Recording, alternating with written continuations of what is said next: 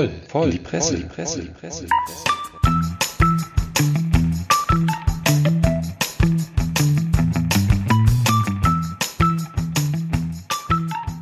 Jo, herzlich willkommen zu einer neuen Episode unseres viralen Medienpodcasts voll in die Presse und viral ist eigentlich das Stichwort. Das ist auch heute mal wieder eine besondere Ausgabe, denn wir sind hier voll auf der Stay at Home oder Stay at fucking Home Hashtag-Welle unterwegs.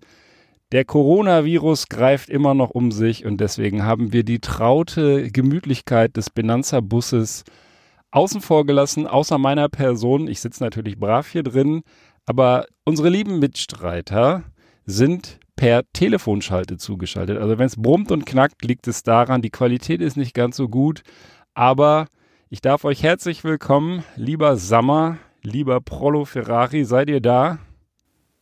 Was? Was? Ist, geht's schon los? Ja, wunderbar. Das ist typisches, Hallo? typisches Homeoffice-Verhalten. Den Einsatz verpennen. Den Ballermann hat's dahin gerafft. Dem wünschen wir auf diesem Wege alles Gute. Das wird also eine ganz entspannte, harmonische Sendung ohne den alten Stinkstiefel dabei. Und wir haben uns überlegt, dass wir bei den Getränken so ein bisschen Einigkeit demonstrieren. Mal sehen, ob das klappt. Was habt ihr dabei? Wunderschöne Einleitung. Äh, dabei, also ich habe äh, wie immer ja so ein, ich muss mal zuerst ein paar einleitende Worte sagen. Ja, also ähm, ich muss feststellen. Bitte nicht den Ballermann. Nein.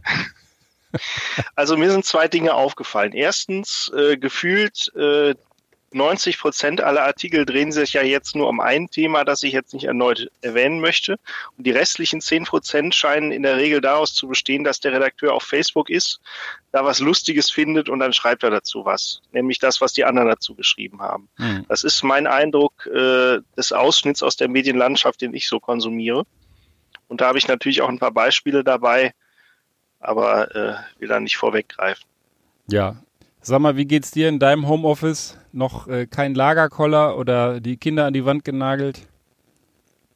Äh, nee, das Homeoffice ist eigentlich noch erträglich. Äh, dank des Gartens und des guten Wetters ist das alles eigentlich noch ganz gut machbar.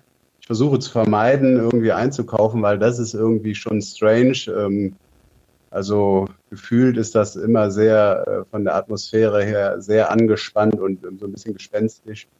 Ähm, aber ansonsten äh, geht das ganz, läuft das ganz gut mit dem Homeoffice. Ja. Ja, bei, bei mir ebenso. Ich äh, habe allerdings festgestellt, während ich hier den ganzen Tag brav am Schreibtisch sitze, die Nachbarn putzen wahlweise Fenster oder machen sonst irgendwas, was man freizeitmäßig so äh, auf dem eigenen Grund machen kann.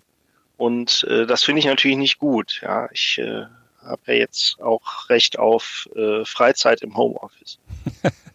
Ja gut, das äh, kann jetzt jeder so interpretieren, wie er möchte. Tatsächlich ertappt man sich ja darin. Ich hatte letzte Woche kein Homeoffice, aber ein paar Tage frei, kannst aber nicht viel machen, wollte eigentlich in Portugal sein. Stattdessen haben wir Frühjahrsputz exzessiv gemacht und die Wohnung sauber gemacht. Hat vielleicht auch was Befreiendes, aber ich freue mich dann auch darauf, wenn wir wieder in Urlaub fahren können. Habt ihr denn eigentlich auch schon gehamstert? Also wer von euch hamstert? Jetzt mal Hand aufs Herz. Hamstern, Hamstern äh. tue ich nicht, nee. Also ich finde, ich finde äh, äh, Hamstern, äh, wenn es wirklich exzessiv ist, also so wie äh, man es im Moment auch häufig liest, die Leute, die dann irgendwie äh, zehn Pakete Klopapier mitnehmen oder, oder sich den Einkaufswagen allein mit Reis und Nudeln vollstopfen, das hat ja auch eine asoziale Note, muss man ganz ehrlich sagen. Ähm, aber was ich schon einräumen muss, ist, dass die Vorräte schlicht und einfach von mir, ich, ich fülle sie früher wieder auf. Also ich gucke, dass der Kühlschrank äh, nicht irgendwie bis zum äh, letzten ähm, Rest leer gefuttert wird, sondern dass er möglichst voll ist. Äh, man weiß nie, ob nicht doch mal äh, plötzlich die Ausgangssperre da ist und dann, äh, weiß nicht, panisch äh, die Leute zum Supermarkt rennen. Und wir haben hier jedenfalls äh, in Bonn ja auch schon Schlangen vor den Supermärkten, weil äh, es Zugangsbeschränkungen gibt.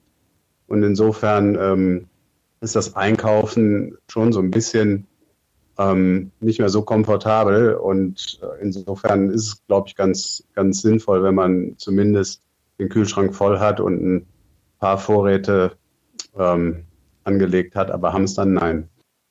Prollo kann sich dem vollumfänglich anschließen. Im Gegenteil, ich traue mich sogar nicht mehr, wie üblich, meine, äh, meine Kiste Haarmilch zu kaufen. Ja, also erstens, weil es die natürlich nicht mehr gibt. Also die billige jedenfalls nicht, die ich immer konsumiere, sondern nur noch so Bio-Zeug. Das kriegt bei uns nur das Kind. Und äh, abgesehen davon würde ich mich auch gar nicht mehr trauen, mit so einem Zwölferpack wie gewohnt äh, nach Hause zu gehen, weil ich dann die Blicke anderer fürchten würde. Und deswegen da, da, bin ich ganz bei dir. Man, man möchte ja nicht so ein, so ein asozialer Hamsterer sein oder so wirken, während man früher vielleicht dann noch so eine Palette mitgenommen hätte oder selbst die, die Packung Klopapier mitgenommen hätte, ähm, finde ich jetzt auch, wird man fast, also entweder wird man, wird man neidisch angeschaut oder man äh, läuft Gefahr, so als fieser, asozialer Hamsterer verschrien zu werden. Und ich habe, das ist auch mein einziger Corona-Beitrag heute thematisch, einen wunderbaren Artikel, nämlich genau zu dem Thema gefunden in Focus Online oder Focus Money. Das ist so die, die Geldsparte da, die Finanzsparte vom Focus. Und der heißt Hamsterkäufe, besorgniserregend bis kurios. Das hamstern Menschen weltweit. Und das ist ganz interessant, wie die Hamster Rei, die ja bei diesem Virus, der durch die ganze Welt geht, äh, sich so lokal unterscheidet. Also es gibt das Gerücht, dass die Deutschen Klopapier und Nudeln hamstern, die Franzosen Kondome und Wein und die Niederländer Marihuana. Und dann haben Focus Online da mal den Faktencheck gemacht in diesem, in diesem Artikel, haben in Holland angefangen und um es kurz zu sagen, tatsächlich, die Holländer hamstern Cannabis. Die Coffeeshops, die haben letzte Woche Montag irgendwann geschlossen und am Sonntag noch gab es riesige Schlangen vor allen Coffeeshops in unter anderem Amsterdam, Utrecht, Roermond, wo die Leute ähm, sich dann nochmal eindecken für die harten Tage zu Hause. Also das stimmt schon mal laut Fokus. Dann Italien, was glaubt ihr, was die Italiener hamstern? Irgendein Tipp? So, Pasta. Pasta? Nee, also laut dieses Artikels auch kein Klopapier. Das finden die im Gegenteil eher verwunderlich, weil die haben wohl überwiegend, das dürfte in Frankreich ähnlich sein, Bidets in den, in den Bädern, womit du dir dann halt den Hintern abspülen kannst.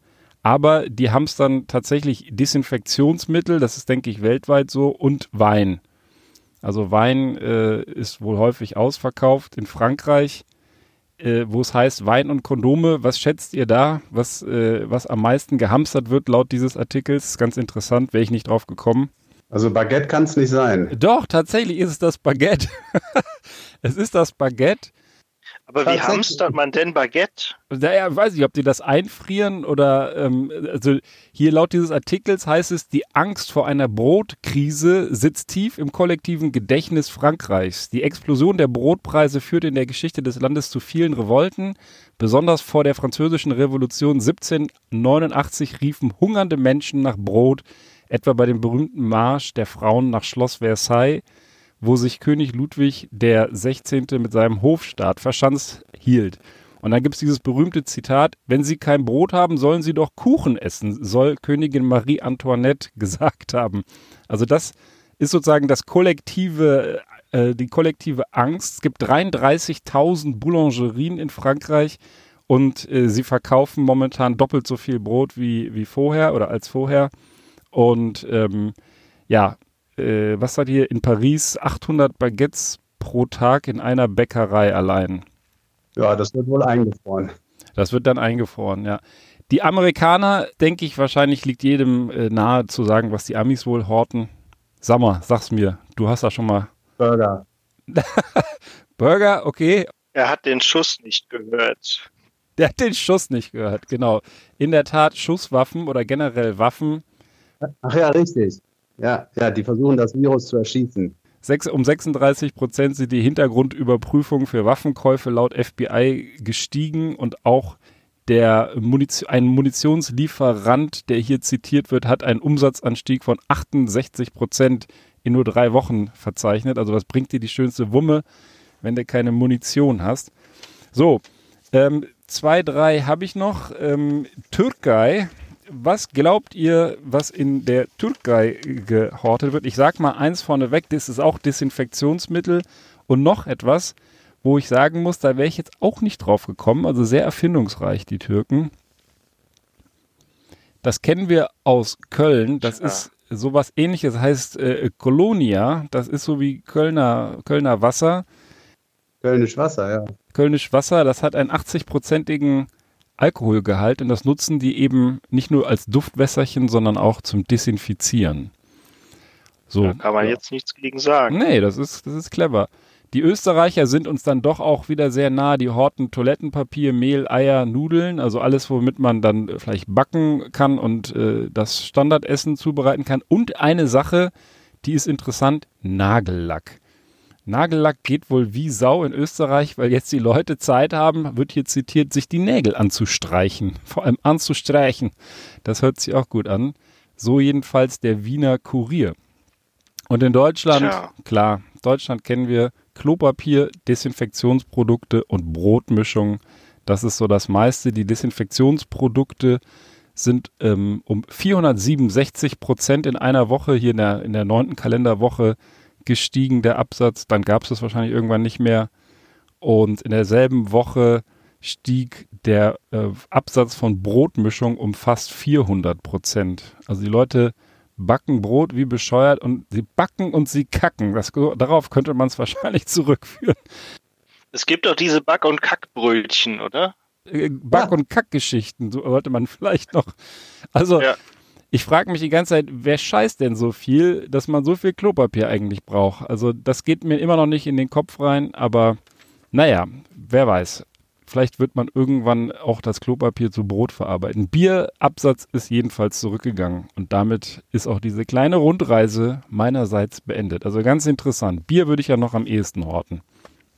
Da können wir doch eigentlich schon mal drauf anstoßen. Richtig. Was haben wir? Wir hatten uns ja vorher abgesprochen, dass wir uns, wenn auch nicht in einem Bus vereint, dann doch zumindest in den Getränken vereint. Also ich hätte hier ein schönes Glas echtes, gutes deutsches Wasser aus dem Hahn. Wie sieht es bei euch aus? Stoßt ihr da mit mir an? Ja, aus ja. meinem Hahn. Aus deinem Das lässt sich machen. Dann Prost, ihr Lieben. Ich mache mal theatralisch ein Klonggeräusch hier. Ah. ja, das, kann, das Geräusch kann ich nicht bieten. Ja, ja wobei, doch, warte, ich habe hier noch. Hm? Wunderbar, ja. da läuft. Zum Wohl. Also, gutes echtes, deutsches Wasser. Deutsch, genau. Genau, echtes deutsches Wasser, das erinnert mich an Harald, Harald Schmidt. Schmidt. Miteinander, ist schon was länger her, aber dort gab es jede Sendung. Gutes, echtes deutsches Wasser. Ja, und dann haben die immer so getrunken, das mache ich mit meinem Sohn immer, dann immer so trinken. Hm. Und dann, ah, gutes deutsches Wasser. Herrlich. Also heute sind wir mal ganz werbefrei hier unterwegs. Was habt ihr denn Schönes? Habt ihr auch Corona-Artikel dabei? Der Prollo ja, sagte ich, schon, es ist schwer daran vorbeizukommen. Ich würde ich würd daran quasi anknüpfen wollen äh, mit zwei einleitenden Worten, aber ich habe gedacht, auch gedacht, wir sind ja eigentlich bei den Mainstream-Themen, äh, äh die, die äh, nehmen wir ja gerade nicht mit. Und Corona ist ja nun in aller Munde, aber. Hoffentlich ähm, nicht. aber, ja, richtig, hoffentlich nicht. Aber ähm, es ist ja so, dass wir ähm, gerne die kuriosen Sachen doch mitnehmen. Und ich habe mir gedacht, wenn es etwas Schönes über das Thema zu berichten gibt, was vielleicht auch noch kurios ist, dann ist das auch bei uns im Podcast erlaubt. Und da habe ich jetzt zu berichten über einen ähm, Artikel vom 22. März, den ich auf ntv.de gefunden habe.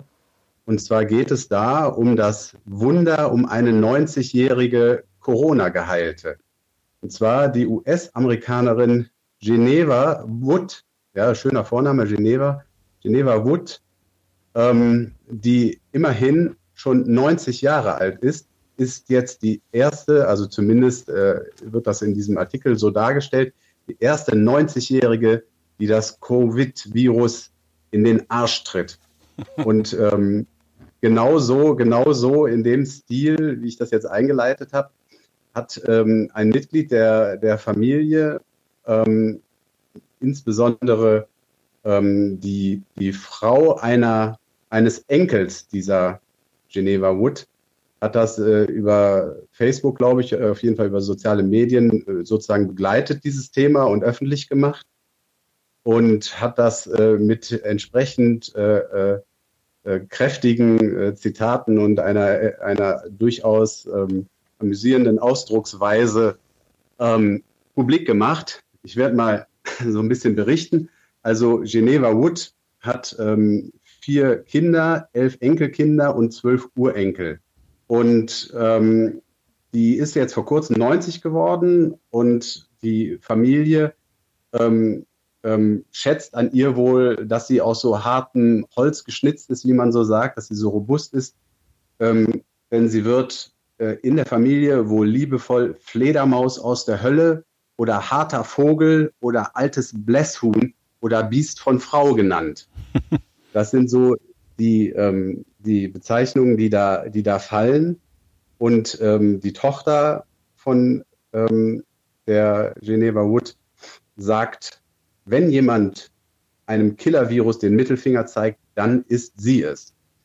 Die 90-jährige Geneva ist jedenfalls ähm, in einem Seniorenheim untergebracht, in dem von äh, insgesamt 120 Einwohnern 81 ähm, das Coronavirus ähm, kommen haben und auch 35 ähm, schon gestorben sind. Ähm, das ist übrigens in Kirkland, das ist eine Kleinstadt nahe Seattle im US-Bundesstaat Washington. Weiß man ja auch, dass da relativ viel los ist, was Corona angeht. Ähm, und sie hat es halt äh, ähm, überlebt, diese Infektion. Und äh, um das mal so ein bisschen chronologisch zu erzählen, das Ganze nahm im Januar ähm, seinen Lauf auf. Nämlich hatte die gute Geneva Wood erstmal einen Schlaganfall samt Splitterbruch in der Hüfte und wurde deswegen in die Langzeitpflegeeinrichtung des Heimes verlegt. Und als ob das nicht Pech genug wäre, mit ähm, einem Schlaganfall und einem Hüftbruch ähm, wütete dann ab Mitte Februar das Coronavirus in dem Seniorenheim. Sie bekamen dann Fieber und die Familie bekam Panik. Und am 5. März ähm, ist sie dann in ein Krankenhaus in Seattle gebracht worden und dort positiv auf Corona getestet worden. Und die Familie war schwer geschockt, weil sie, so drücken die sich aus, dass, weil, die, weil das Monster die alte Dame heimgesucht hatte ähm, und sie davon ausgingen, dass das ihr Todesurteil ist. Und jetzt geht das weiter. Ähm, drei Tage, nur drei Tage später verkündet die ähm, Kami Neidig, so heißt die, die Frau des Enkels der alten Dame, diese unbeugsame, dieses unbeugsame alte Blesshuhn geht nicht kampflos unter. Covid ist der Ernst, aber seien wir Realisten, es ist nicht die Pest. Und am 9. März hatte die Patientin dann starken Husten und Fieber. Und ähm, ihrer Familie versprach sie dann noch stark zu bleiben. Aber ähm, es wird ja alles dann auch so ein bisschen dramatisch durchaus dargestellt. Am Abend schien der Kampf dennoch verloren. Der Arzt bat die engsten Angehörigen ins Krankenhaus zu kommen. Es sieht nicht gut aus. Doch am nächsten Morgen teilte dann wieder die Kaminaidik ähm, der Familie mit, das alte Blässhuhn kämpft immer noch wie verrückt. Doch der behandelnde Arzt dämpfte die Hoffnung und am selben Tag begann sich doch der Zustand tatsächlich zu bessern. Ihre Stimmung ist positiv, auch wenn ihre Chancen nicht zu ihren Gunsten stehen. Sie hat mittlerweile den maximalen Sauerstoffgehalt äh, bekommen, also Beatmung, was man ja auch Land auf Land abhört. Und am 11. März ähm, kam dann doch wieder der Schock. Unsere, unsere Kriegerin ist müde, ähm, hat sie dann gepostet. Sie bat darum, ihre engsten Verwandten sehen zu dürfen. Die Klinik erlaubt es unter scharfen Schutzmaßnahmen. Sie wollte uns sagen, wie sehr sie uns liebte, wie stolz sie auf uns war und von jedem von uns Abschied nehmen. Doch äh, dieses alte Blässhuhn, das habe ich jetzt gesagt, lässt sich nicht unterkriegen. Der Zustand besserte sich dann doch noch. Am 12. März wurde mitgeteilt, Mama hat sich letzte Nacht gut ausgeruht und hatte heute einen wirklich guten Tag. Die Genesung schreitet dann weiter voran und es wird berichtet, dass alle Krankenschwestern und Ärzte sie lieben und kämpfen für sie. Sie wollen, dass sie die erste 90-Jährige ist, die das Covid-Virus in den Arsch tritt. Und die Tochter sagt noch, dieses harte alte Blesshuhn aus Texas hat alle schockiert. Jo, dann ging es wohl aufwärts mit ihr, was ja sehr schön ist. Und ähm, einmal wünschte sie sich wohl eine Sprite und sagte, ich bin noch nicht tot, ich werde verdursten, bevor ich an diesem Coronavirus sterbe. der Appetit kam dann zurück und sie hatte Heißhunger wohl auf Kartoffelsuppe nach Art der Familie. Und diese Kartoffelsuppe durfte sie dann anscheinend im Krankenhaus auch bekommen. Und die Ärzte, jetzt will wohl das halbe Krankenhaus, Ärzte und Schwestern, wollen diese Kartoffelsuppe, weil alle sagen, dass das ihr geholfen hat. Jo, jetzt ist sie vollständig ohne Sauerstoffgerät mittlerweile. Sie ist negativ getestet. Was sie jetzt noch zurückbehalten hat, ist wohl ein Husten, wovon der, der, der Arzt geht davon aus, dass der Husten den Rest ihres Lebens äh, als Folge der, der Viruserkrankung bleiben wird. Ähm, aber gut, das ist ja, denke ich mal, ein geringer Preis, wenn man bedenkt, dass sie es immerhin mit ihren 90 Jahren überlebt hat. Und abschließend sagt dann noch die Kami Neidig, dieses Virus zu bekommen, ist nicht zwangsläufig ein Todesurteil. Für ältere Menschen nicht und für irgendjemanden auch nicht. Ja, das ist eine, eine schöne Geschichte, denke ich, ähm, die man in diesen Tagen auch mal ein bisschen transportieren muss, ein bisschen, ein bisschen erzählen muss. Ja, was, was, was denkt ihr, Jungs, wenn eure Oma da das gekriegt hätte? Man hätte schon Angst gehabt, oder? Ja, auf jeden Fall. Also das äh, wird ja landläufig auch so als zumindest Todesurteil äh, kommuniziert. Zumindest sind die Chancen sehr groß und ähm, ich glaube, vielfach ist es auch das Problem. Also über Spanien habe ich gehört, dass sie beispielsweise alle, die über 75 sind, aufgrund der Knappheit der Intensivbetten quasi gar nicht mehr behandeln. Also ich glaube, da hat die gute äh, das gute, was war das, Rebhuhn oder äh, Perlhuhn, Blässhuhn. Blässhuhn, ein auch Glück gehabt, dass sie eben noch in einem Krankenhaus, in einem Krankensystem war, wo es früh genug war, dass sie auch noch diese Intensivbehandlung bekommen hat. Denn ich glaube, viele dieser krassen Zahlen, die wir jetzt sehen, sind auch darauf zurückzuführen, dass schlicht die Kapazitäten gesprengt sind. Und da kommt ja auch die Dramatik her, nach allem, was ich so verstehe. Lustigerweise, ich traue es mich fast nicht zu sagen, lieber Sammer, habe ich gestern gelesen, dass in Italien ein 100-Jähriger das Virus überlebt hat und aus dem Krankenhaus wieder entlassen ja, wurde. Also auch der 100-Jährige hat dem Virus in den Arsch getreten. Der 100-Jährige, der geheilt aus dem Fenster stieg. Ja, genau heißt dann die Verfilmung. Das sind die, das sind die schönen Geschichten in den, zwischen den vielen schrecklichen Geschichten, die wir dieser Tage irgendwie ja überall vorgesetzt bekommen und die es ja auch gibt und die wahrscheinlich auch im Detail noch viel schlimmer teilweise sind. Vieles kann man ja auch noch ausblenden, aber schöne Geschichte, sag mal. Lass uns alle, lass uns alle mehr Blässhühner sein. Und nicht so viel genau, kacken. alle mehr Blässhühner, hartnäckig, robust nicht ja. klein beigeben. Genau. Und vor allen Dingen Humor nicht verlieren. Das finde ich auch so nett an der Geschichte, dass die Familie äh, ja doch durchaus äh, mit ziemlich viel ähm, ja, Humor in der Sprache das Ganze äh, äh begleitet hat. Und ähm, ich meine, vielleicht liegt nicht jedem dieser Humor, aber, aber trotz der, der deftigen äh, Bezeichnungen merkt man ja, wie sehr die da an ihrer Omi und Uromi hängen.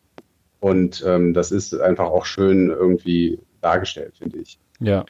Sei ihr auch gegönnt. Äh, nichtsdestotrotz bestätigt das natürlich meine These, dass hier die Artikel momentan doch zu einem guten Teil aus abgeschriebenen Facebook-Beiträgen bestehen. Ja, dort ist ja gesagt, äh, ich glaube, was, wer war es? Der äh, Enkel, nee, irgendwer schreibt auf Facebook und dies und das und jenes. Die Frau vom Enkel. Ja, das, das ist irgendwie, also offensichtlich scheinen die äh, Journalisten äh, auch nicht mehr rauszukommen. Ja, also ja, sich da keiner hinzugehen und die Leute zu interviewen. Ja, das ist ja, ja auch vielleicht auch besser so. Die Geschichte ist ähm, auch dort in einer, genau, im Online-Magazin Seattle Refined ähm, aufgearbeitet und dort ähm, mit entsprechenden Journalisten, die mit der Grandma gesprochen haben. Und zwar ist da die Überschrift, ich habe es mir extra auch nochmal rausgesucht, My husband's grandma had coronavirus and now she's recovered. Also das, äh, da haben dann tatsächlich auch Leute wirklich mit ihr gesprochen. Ich glaube auch die Los Angeles Times kann das sein. Ähm, die haben das auch äh, dann durchaus auch aus erster Hand äh, berichtet. Aber es ist richtig, man muss schon gucken, es wird viel abgeschrieben, hast du recht. Ja, was sollen die auch machen, ne? Also Field, Field Research ist nicht mehr so en vogue. Und ähm, in ja. manchen Orten noch gar nicht erlaubt. Ja.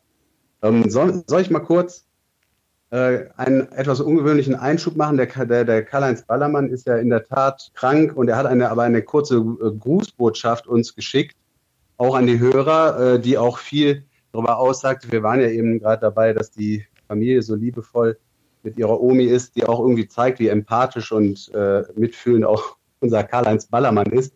Ich werde mal gerade gerade versuchen, diese Grußbotschaft abzuspielen. Wenn ihr einen Moment Geduld habt, dann spiele ich das jetzt mal gerade rein. Weißt du denn schon, was er gesagt hat? Er ist der Mann, der alles kann. Das ist natürlich der Ballermann. Der ist der Mann, der alles kann. Das ist natürlich der Ballermann. ja, das ist der, unser Ballermann, wie, wie er leibt und lebt. Er, und lebt. Er kann schon viel, nur sprechen kann er momentan nicht und deswegen äh, ja, ist er nicht dabei. Genau. So viel zu der Grußbotschaft vom Karl-Heinz. Sehr gut. Hallo. Ich habe, äh, ich, ich möchte äh, hier an der Stelle auch nochmal ein äh, Thema aufgreifen, was wir schon mal angerissen hattet, äh, hatten. Ja, du erinnerst dich vielleicht, wir hatten festgestellt, dass äh, jetzt beim, wann war irgendeiner der letzten Stürme für den weltweit kürzesten Transatlantikflug gesorgt hat. Ja. Und äh, in dem Zusammenhang äh, habe ich auch einen kleineren Beitrag jetzt von vor einer Woche, ungefähr von CNN. Ähm, der uns allseits bekannte Virus hat nämlich nun den weltweit längsten Passagierflug äh, verursacht. Ähm, die Geschichte äh, ist relativ, äh, zunächst erstmal relativ banal, nämlich äh, du weißt, wenn man über die USA fliegt, äh, gibt es Einreisebestimmungen, die eben auch dazu führen, dass man so ein Flugzeug durchaus mal verlassen muss beim Umsteigen oder beim Auftanken. Und das war nämlich auch äh, der Grund, warum am 14. März die französische Airline, das kann nicht ein, ich lese das hier mal vor, ja, the French Airline Air Tahiti Nui. Ich frage mich, äh, also Air Tahiti hätte ich jetzt nicht als französische Airline eingeordnet, aber sei es drum. Ja, jedenfalls hat äh, den längsten äh, geplanten Passagierflug hinter sich 9765 Meilen äh, von Tahiti nach Französisch-Polynesien, äh, Entschuldigung, in Französisch-Polynesien. Ah, deswegen Französisch. Na gut, wenn man es äh, vor die Klammer zieht. Nach äh, Charles de Gaulle Airport in Paris. Äh, Grund war, äh, dass der Flug normalerweise eine Zwischenlandung in LA hat. Aber das ging halt nicht. Äh, keiner durfte raus, deswegen durfte auch keiner aussteigen. Das wurde erst gar nicht gelandet. Und weil ohnehin das Flugzeug jetzt aus aktuellem Anlass nicht ganz so gut besetzt war, hat es dann für sech, knapp unter 16 Stunden gereicht und die sind halt direkt durchgebrettert. Ja. Ach so. Der Sprit, die Geduld, also die hatten äh, ich werde das kurz mal raussuchen. Also da an Crewmitgliedern waren einige dabei. Ich glaube, die mhm. waren äh, mehr als doppelt besetzt. Ne? Musste ich ja auch mal ein bisschen ausruhen zwischendrin als Pilot. Und äh, ja, warum nicht? Ne? Mhm. Ich hätte mir, glaube ich, unfrei, äh, ungern äh, unter normalen Umständen den Arsch so lange platt gesessen. Andererseits ist man ja mittlerweile auch, glaube ich, froh, wenn man, wenn überhaupt noch äh, ein Flieger geht, ja, und mhm wenn ich mir vorstelle, da irgendwo festzusitzen. Ja, aber immerhin, also neuer Rekord. Ähm, so sieht man, haben wir mal beides von zwei Seiten, den längsten Flug und den schnellsten Flug. Das ist aber interessant, dass das doch dann offensichtlich so ein, so ein Gewicht hat, wie viele Leute da drin sitzen, also für den Sprit. Ich hätte gedacht, so die, ja, so 100 Leute mehr oder weniger machen nicht so einen riesen Unterschied für die Spritauslastung, aber offensichtlich ja schon. Kommt natürlich auch ein bisschen drauf an, ne? was für Kaliber sitzen da drin. So ein Ballermann, der zieht so ein Flugzeug nochmal ordentlich runter zum Beispiel. Ne? Genau. Ja, wobei, also das Flugzeug war natürlich entsprechend auch auf Langstrecke ausgestattet. Äh, den Rekord hielt bisher, jetzt muss ich mal gucken, äh, das ist doch Quatsch hier. Ähm, doch, das war ein, letztendlich nur ein Testflug mit 11.000 Meilen, also deutlich mehr als die 9.500, um die es hier ging. Äh, von London nach Sydney. Allerdings äh, gab es da halt keine zahlenden Passagiere an Bord. Das war erstmal so ein Versuch. Das ist dann wahrscheinlich der eigentlich bisher längste Flug, aber ohne Passagiere würde ja. ich das jetzt auch nicht gelten lassen. Ja, da aber sagt die Jury, nee. Prollo, kurze Frage. Aber das ist schon so eine. Ab, ja, bitte? War das denn geplant, dass die durchfliegen oder war das spontan? Also die fliegen so auf LA zu geplant. und dann sagt der Trump, nee, nee, das, das get the die. fuck out das of my country die. und dann sind die weitergeflogen oder? Ja, nee, sie wussten es. Sie haben sich auch noch ein paar extra Piloten, wie gesagt, eingepackt. Äh, also Schichtdienst. Die dann zwischendurch einspringen konnten. Schichtdienst, genau. Mhm. Ähm, und dann ging es halt direkt durch. Also haben das sicherlich auch vorher mal durchgerechnet, äh, weil, äh, ne, wegen ja. Transatlantik und so, da ist ja auch viel Wasser im Spiel. Da möchte man ungern äh, ja. äh, zwischendrin aussteigen. Insofern war geplant und waren halt auch Leute an Bord, und ja, ja, weiß ich nicht, 16 Stunden, meine Fresse. Ja, gut. Vor allem haben die dann auch, wenn da weniger Leute waren, die Abstandsregeln eingehalten, also alles gut. Ja, du bist, du bist wahrscheinlich ja, froh, wenn du da die Thrombosespritze dabei hast. ja. Vor allem Oder die Stümpfe, Alkohol. je nachdem, worauf man so steht. Soll ich vielleicht äh, mit einer Kleinigkeit äh, zum Flugbetrieb noch direkt weitermachen? Ja, leg los, wir sind noch voll äh, im Thema. Das möchte ich jetzt auf so einer Metaebene aber eher besprechen. Und zwar habe ich das aus der Hessenschau ähm, vom 3. März schon. Ähm, und zwar, ich lese das einfach erstmal kommentarlos vor, so ein paar Auszüge, und dann überlegt ihr euch, ob ihr es hättet besser schreiben können. Eine Lufthansa-Maschine aus Frankfurt hat im Anflug auf den Bremer Flughafen eine durchaus pikante Route gewählt. Die Flugkurve ähnelte eindeutig einem Penis. Die Airline spricht von normaler Härte. Ja, ne, da wir jetzt hier. Im Ernst jetzt? Ja, ja. Du kannst, äh, also das, äh, ich habe mir das Bild angeguckt, das ist ein astreiner Penis, ja, also könnte man nicht besser zeichnen. Kannst du ja vielleicht irgendwie unten nochmal einblenden. Ja, also ähm, gerade, was das Witzige an der Sache ist aber, dass der, äh, der Schreiber, der oder die Schreiberin des Artikels äh, nochmal so richtig losgelegt hat. Das Ding ist eine halbe Seite hier lang.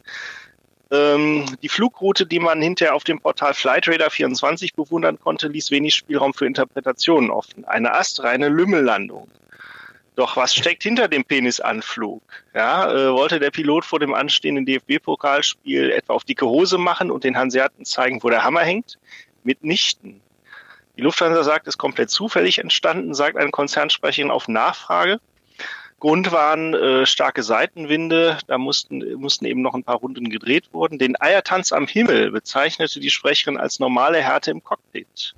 Verantwortlich für die gewählte Route mit einem eingeklammerten O, ne, Route, verstehst du, mhm. sei ohnehin die Flugverkehrskontrolle im Tower. Und dort saß man offenbar gerade beim morgendlichen Latte Macchiato. Oh, oh, oh. So, ein äh, lustiges Stückchen äh, aus dem Fliegeralltag. Äh, was mich äh, eigentlich an dem Artikel extrem stört, ist, dass äh, gerade angesichts der starken Seitenwinde das Wort Blasen nicht ein einziges Mal vorkommt.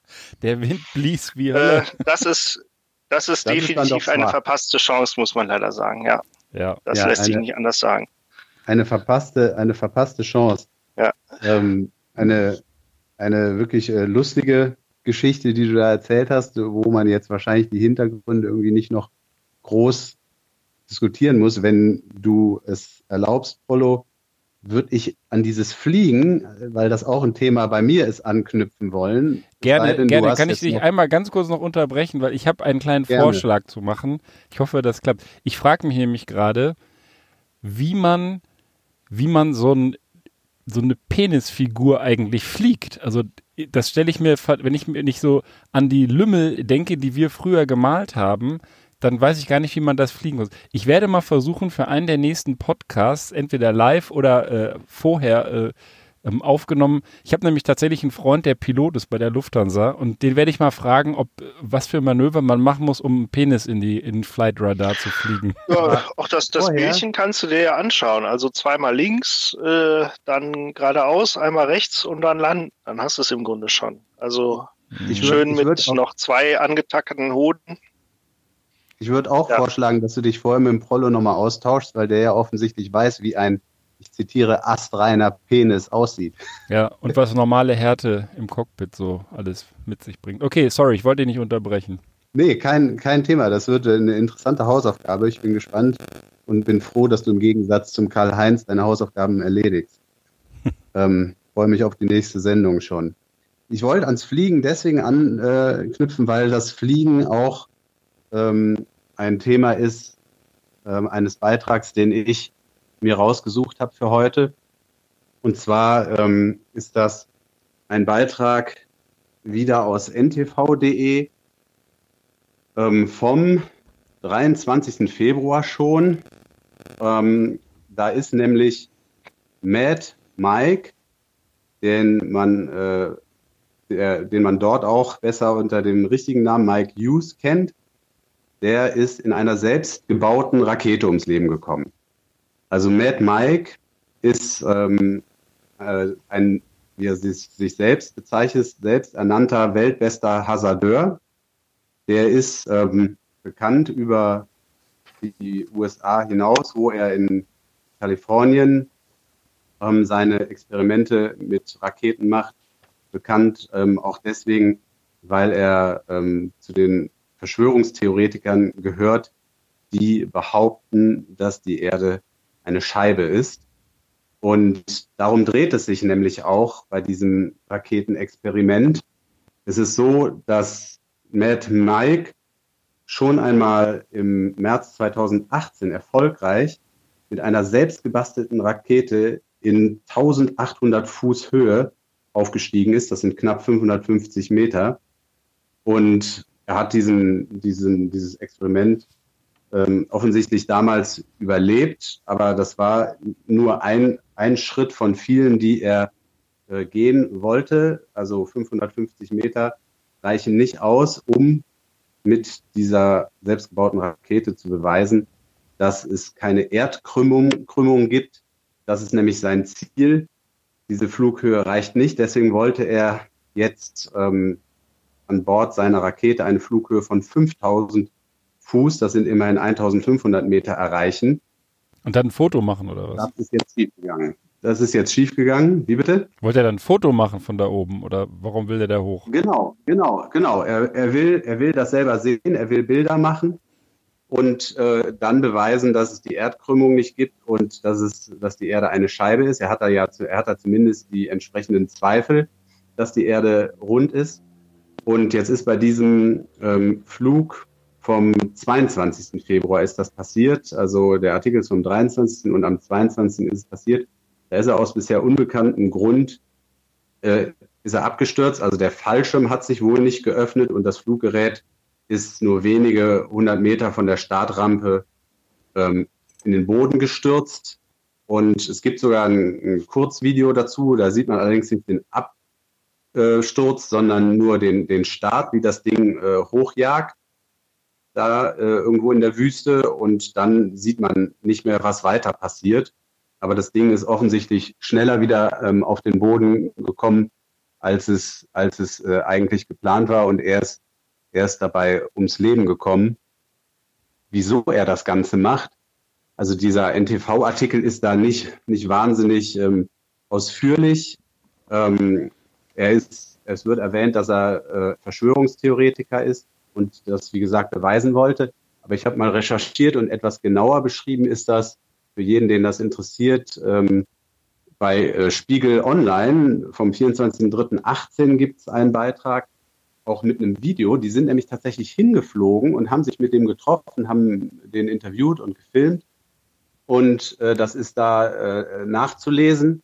Ist aber ist, ist das der Typ, ist das der Typ, der der diesen Flat Earth äh, FC da auch gemacht hat oder? Nee, ähm, nee, das ist also Flat Earth FC äh, ist ist äh, jemand in Spanien. Okay. Ähm, ich weiß nicht mehr, wie der Verein hieß, aber es gibt ja viele Anhänger dieser dieser Theorie, dass die Erde in echt äh, eine Scheibe ist. Ähm, und das ist einer in Kalifornien, in den USA, das ist ein anderer. Okay. Ähm, und der, der sagte jetzt, als der mit Spiegel Online gesprochen hat, dass er ähm, auch jetzt mit diesem Flug, also der, der, in dem Artikel von 2018 wird Bezug genommen auf den Flug, der jetzt schiefgegangen ist, bei dem er gestorben ist. Da hat er selber noch gesagt, auch mit diesem Flug will er die Theorie noch gar nicht beweisen, weil er damit nicht hoch genug kommt, sondern ähm, er macht das, weil er Geld einsammeln will, um einen noch viel waghalsigeren Flug zu machen. Und zwar ähm, ist er, er hat da wohl auch, das schreiben die bei Spiegel Online, in der Ecke seines Wohnzimmers steht ein selbstgebautes Minimodell von Mikes Traum. Es ist ein sogenannter Raccoon. Das ist eine Kombination aus einem Ballon und einer Rakete. Und damit will er so hoch fliegen, dass er die mögliche Krümmung der Erde mit eigenen Augen sieht oder eben nicht. Also das ist dann so gedacht, dass er, ähm, dass er erstmal mit dem Ballon in 32 oder 35 Kilometer äh, Höhe hochgezogen wird, samt Rakete, und dann aus 35 Kilometern Höhe äh, die Rakete zündet und ähm, dann bis in 100 Kilometer Höhe fliegt, um dann da seine, ähm, seine Bildchen zu machen, seine Fotos zu machen und äh, zu sehen, ob er mit seinen Bedenken recht hat oder nicht. Der Spiegel Online zitiert ihn da auch. Ich kann der NASA nichts glauben. Ich glaube nicht, dass es die internationale Raumstation gibt. Ich glaube nicht, dass da Leute oben sind. Ich glaube dieses Zeug nicht. Und dann hat so Spiegel Online wohl entgegengehalten, dass es da ja Fotos von gibt und so weiter, die die twittern aus der Station. Und dann hat er gesagt, wer weiß, was die da machen? Im Ernst, wer weiß das? Ja, also so ist der Mad Mike drauf. Und ähm, ja, das mit seinem Raccoon, mit seinem, seiner Kombination aus Ballon und Rakete, das wird er jetzt nicht mehr ausführen können, weil er bei seinem Zwischenschritt, mit dem er wohl Geld einsammeln wollte, jetzt äh, im Ende Februar diesen Jahres ums Leben gekommen ist. Sozusagen auf den Boden der Tatsachen zurück. Ja, ja, ich wollte in die andere Richtung, auf den Boden der Tatsachen zurück. Oder man müsste ihm fast wünschen, dass er wenigstens in den Himmel kommt und dann von seiner Wolke da oben äh, seine Theorie bestätigt findet oder eben auch nicht. Das wäre ja irgendwie ein, auch ein versöhnliches Ende für Mad Mike, wenn er auf seinem Wölkchen sitzt. Das, das stimmt, aber es ist, es ist schon ähm, verrückt, wenn man sich mal damit ein bisschen beschäftigt und so ein bisschen im Internet recherchiert, äh, äh, wie beharrlich die, diese Menschen darauf beharren, äh, dass es äh, die runde Erde nicht gibt. Äh, es gibt wohl auch äh, physikalische Gesetzmäßigkeiten, die auf einer flachen Erde überhaupt nicht funktionieren würden. Also unsere Gebäude könnten wohl gar nicht so stehen, wie sie gebaut sind auf einer flachen Erde. Das äh, mit den Meeren würde so nicht funktionieren und so weiter und so fort. Also es gibt wirklich ähm, eigentlich keinen vernünftigen Zweifel daran, dass die Erde rund ist. Ja, das sagst Aber du jetzt so. Es gibt, es gibt Menschen, die einfach das nicht glauben wollen und dann es eben auch nicht glauben. Ja. Das ist halt auch so eine optische Frage, ja. Vielleicht sieht es einfach auch nur so aus von da oben. Und in Wirklichkeit äh, spielen die im Stadion auch gar nicht Fußball, sondern Frisbee seit Jahrzehnten. Und du hast es einfach noch nicht erkannt. Ja, Frisbee ist ein gutes Stichwort. Das sagt er nämlich immer. Die Erde ist flach wie eine Frisbee. Ach ja, und ein, ein richtig schönes, ein richtig schönes Argument. Ähm, das kann ich aus dem Kopf jetzt so sagen. Das Zitat weiß ich nicht, ob ich es hier gleich, gleich finde. Aber ein Argument oder er sagt, es gibt so viele Indizien, die ähm, dafür sprechen, dass es eine Scheibe ist und erzählt dann, es steht irgendwo in dem Spiegel Online-Artikel, erzählt dann auch, zum Beispiel die UN-Fahne zeigt eine flache Erde. da musste ich doch schon ordentlich lachen. Ja, das ist schon doof von der UN, dass die nicht eine 3D-Fahne oder wie auch immer. 3D-Erdkugel. 3D ja, ja. ja das, das ist echt ein, ein, gutes Argument, das stimmt. Ja. Das muss man ja, erstmal also von der das, Hand weisen. Das kriegt man nicht so leicht widerlegt. Ja, ich habe ja, ich meine, jetzt so im Zusammenhang mit der aktuellen Gesundheits- und sich anbahnenden Wirtschaftskrise gibt es ja auch diese ganzen Verschwörungstheoretiker. Ich habe da echt meine Probleme mit so Typen, weil, also Mad Mike kann ich nicht beurteilen, aber viele andere, da denke ich immer so, die wollen ja auch einfach nur Aufmerksamkeit heischen und wollen sich da wichtig machen, erzählen irgendeine Scheiße und es gibt genug Idioten, das sehen wir ja dieser Tage leider, die das dann auch glauben und nachquaken und verstärken und dem dann auch noch eine Bühne geben. Also mich regt das meistens, ist interessant, also sowas ist skurril und vielleicht ganz interessant und vielleicht ja auch harmlos, wenn man nicht selber in die Rakete steigen muss. Aber äh, so die, die Leute, die jetzt auch so in so Krisenzeiten das nutzen, um sich da zu produzieren, die finde ich einfach nur zum Kotzen, muss ich ganz ehrlich mal sagen an der Stelle. Da möchte ich dir voll zustimmen. Ich werde jetzt äh, nicht das Thema wieder auf Corona bringen nee, wollen. Nee. Und deswegen, deswegen nur ein, ein, eine kurze Anmerkung, äh, wenn man auch sich so die Kommentare zu den verschiedenen Berichterstattungen, die im Moment äh, laufen, anguckt und dann so Leute zum Beispiel sagen, wenn dann der, der Virologe Drosten, der ja allen mittlerweile bekannt ist als Experte der Bundesregierung, sich äußert, ähm, dass dann äh, so direkt so Kommentare kommen, der arbeitet für die Bundesregierung. Das ist also per se anzuzweifeln, was er sagt. Ja, ja. ja ähm, also diese Verschwörungstheoretiker, die äh, in der Regel ja auch ohne wirklich irgendeinen Beleg ähm, immer gleich eine Verschwörungstheorie in die Welt setzen, ähm, die sind wirklich zum Kotzen, stimme ich dir voll zu. Ja, ich habe hier noch eine Nachricht aus der Zeit, wo Krankenhäuser noch für andere Zwecke genutzt wurden, ähm, als zur Beatmung von Lungenpatienten. Und zwar aus London, das ist in der Welt, äh, wurde das berichtet. In London hat sich eine deutsche Violinistin, Dagmar Turner, ein ganz deutscher Name, operieren lassen am offenen Hirn, sozusagen. Sie hat einen Hirntumor, der entfernt werden musste, weil er sehr stark wuchs. Und sie ist aber eine wohl sehr, sehr, ähm, sehr äh, bekannte, scheinbar bekannte, zumindest sehr gute Violinistin und hatte natürlich Sorge, dass wenn man da jetzt äh, an dem Hirn irgendwas ver verletzt, dass sie dann nicht mehr Geige spielen kann.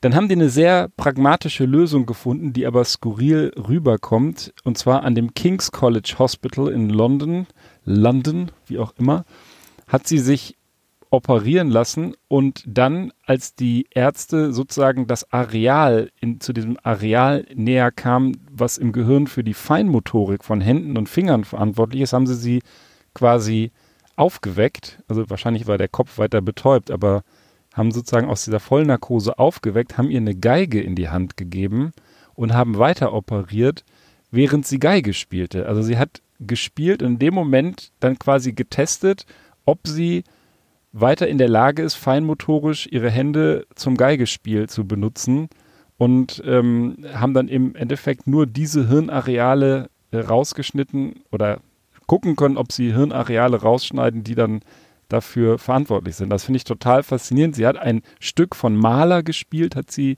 gegenüber Bild.de gesagt. Ich habe mir allerdings die Variante, die Berichterstattung, sozusagen die Sekundärverwertung in der Welt gewählt, weil Bild das wieder in den Bezahlbereich geschoben hat. Aber das ist, denke ich, auch einzigartig, dass jemand am offenen Hirn operiert wird und dabei sozusagen seiner Profession nachgeht und seine Feinmotorik testet. Also es muss, es gibt da auch ein Video von, wenn ich das finde, kann ich das auch noch verlinken, wo sie da in dem OP-Saal äh, steht, typische Krankenhaussituation und dann spielt die da äh, Gustav Mahler auf der Geige, während hab sie. Habe ich verpasst, wie sie sediert wurde? Sie wurde anfangs wohl sediert und dann hat man sie aber, das ist dann wahrscheinlich so über einen Tropf oder so, das konnte man so regeln, dass man sie dann ab einem gewissen ähm, Zeitpunkt der Operation zumindest nur noch lokal sediert hat und dann ist sie wieder zu Bewusstsein gekommen. Man hat ihr dann eben die Geige gegeben und hat dann sie spielen lassen und dann sozusagen sie bei Bewusstsein weiter operiert, um zu schauen, ja. ob das, äh, ob das funktioniert. Vielleicht haben sie danach auch wieder komplett zu den Schäfchen geschickt und äh, alles wieder fertig gemacht. Aber man wollte eben testen, wie weit sie gehen können, um nicht, nur, äh, nicht so ein Areal zu verletzen, was für die Feinmotorik zuständig ist. Eigentlich eine, eine ja. interessante OP-Methode. Ja, auf jeden Fall. Ich frage auch deswegen, weil ich mal einen Bericht gesehen habe. Ähm, da wurde unter Hypnose operiert. Da war es so, dass der Patient also auch voll wach ist, ähm, sich während der OP ähm, auch unterhalten hat mit wem auch immer, mit einem Assistenten oder was weiß ich. Und das war auch eine schwere OP. Ich weiß jetzt nicht, äh, kann sein, dass sie sogar auch am Kopf war oder Jedenfalls war es nicht irgendwie nur eine Kleinigkeit, es war eine OP, bei der normalerweise eine Vollnarkose fällig ist. Und ähm, da, aber in dem Bericht haben sie halt eben nochmal auch erläutert, was eben zum Beispiel allein mit Hypnose möglich ist, dass da OPs möglich sind, schwere OPs möglich sind, eben ohne die üblichen, äh, ohne die übliche Anästhesie. Ja. Ja, ist, äh, also in diesem Zusammenhang, also man, Hypnose kennt man ja auch vom Zahnarzt, Leute, die große Angst haben. Und ich habe auch schon mal gehört, dass äh, Musik wiederum auch bei solchen Behandlungen und bei der Angsttherapie vor solchen Behandlungen auch zum Einsatz kommt. Also irgendwie haben wir Menschen doch äh, Kräfte, derer wir uns gar nicht immer so bewusst sind. Ja, darauf würde ich sagen, trinken wir mal einen. Ja, was haben wir denn noch hier? Also ich, äh, ich hätte noch, äh, ich lasse euch mal, wir haben ja das vorher abgesprochen, aber Jungs, was habt ihr noch am Tisch stehen? Hallo. Ich habe hier Hallo. einen schönen äh, zuckerreduzierten Kakao. Ah. frischer Biomilch. Was heißt denn zuckerreduziert? weiß ich nicht, da war irgendwie so Janosch-Zeug drauf, das ist halt für Kinder. Äh, also ich habe hier jedenfalls auch einen Kakao. Ähm, ob der Zucker reduziert ist, ähm, eher nicht. Also höchstens lag es an meiner Dosierung, dass er vielleicht nicht ganz so süß ist wie bei meinem Sohn. Ja, ich habe auch einen Kakao und ich werde jetzt doch mal meine, meine Lieblingsmarke sagen, nämlich das ist, ich saufe ja immer Ovo Maltine schon seit Kindheitstagen. Das ist ja so malzhaltiger Kakao.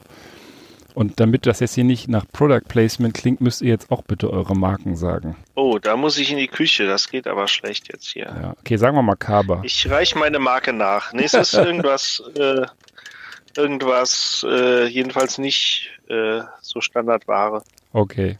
Dann also, Chin Chin. Aber auch irgendwo Brust. Ehrlich gesagt, ich weiß es auch nicht. Äh, Aldi, keine Ahnung, ist das Tropengold, Kaba, irgendwas in der Richtung. Ah. I don't know. Das schmeckt ja wieder hier. Okay. Sehr lecker. Jungs, wir hm? haben noch ein paar Minuten. Habt ihr noch irgendwie einen schönen Artikel dabei? Ich könnte noch eine Kleinigkeit beisteuern. Das ist keine große Sache, aber eine lustige Sache. Und zwar hat das eigentlich mit dem Coronavirus nur am Rande zu tun, nämlich weil, weil es um die Rahmenbedingungen geht.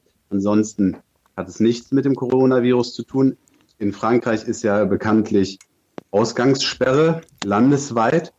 Und dort hat jetzt ein Franzose, nämlich der Hobbyläufer Elisha Nochomowitz, wie auch immer man den ausspricht, einen kompletten Marathon auf seinem Balkon gelaufen. Ach, das habe ich gehört. Er wollte, er wollte nicht raus, wollte da die Ausgangssperre nicht, bre nicht brechen und hat dann äh, einfach mit seiner, ähm, mit seiner App die er kombiniert mit seiner Uhr anhatte, die Strecke von 42,195 Kilometern auf seinem sieben mal ein Meter großen Balkon zurücklegt. Also sieben Meter lang, ein Meter breit.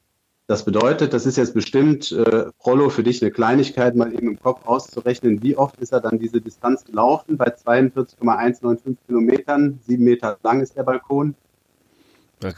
Prollo, Prollo, du bist Viel, aber ich hatte, ich, Entschuldigung, ich hatte, ich habe keine Ahnung, ich habe auch gerade nicht aufgepasst. Ich hatte auch mein Mikro aus, weil ich irgendwie noch Kakao getrunken habe. Ich bin wieder in diese Homeoffice-Routine zurückgefallen, ja, wo ich hier im, äh, vor mich hin sieche, die letzten Abend Sonnenstrahlen genieße. Ich mache mal den man, Taschenrechner man, auf. Das funktioniert. Also 42.700 durch. Also ja, 42.042,195 42, Kilometer bedeuten, dass er die Strecke auf seinem Balkon 6027 Mal hin und her gelaufen ist. Also das ist schon fleißig und nicht einfach. Er hat, er lässt sich dann zitieren, auch mit den Worten, habe den Balkonmarathon geschafft, schrieb er auf Instagram. Alles dreht sich in meinem Kopf und ich möchte mich übergeben. Also das glaube ich ihm sofort.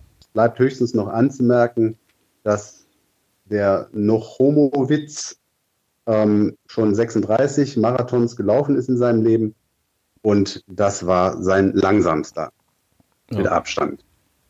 Ja, durch die vielen Wendungen, die das Ganze auch nimmt. Ja, hat er Penisfiguren gelaufen.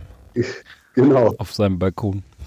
Fast sieben Stunden hat er übrigens gebraucht. Ja, nee, das ist eine schöne Meldung. Kriegt man ja dieser Tage ganz viel von mit, was die Leute alles so machen in Italien. Irgendein DJ, so ein DJ-Set vom Balkon runter gemacht.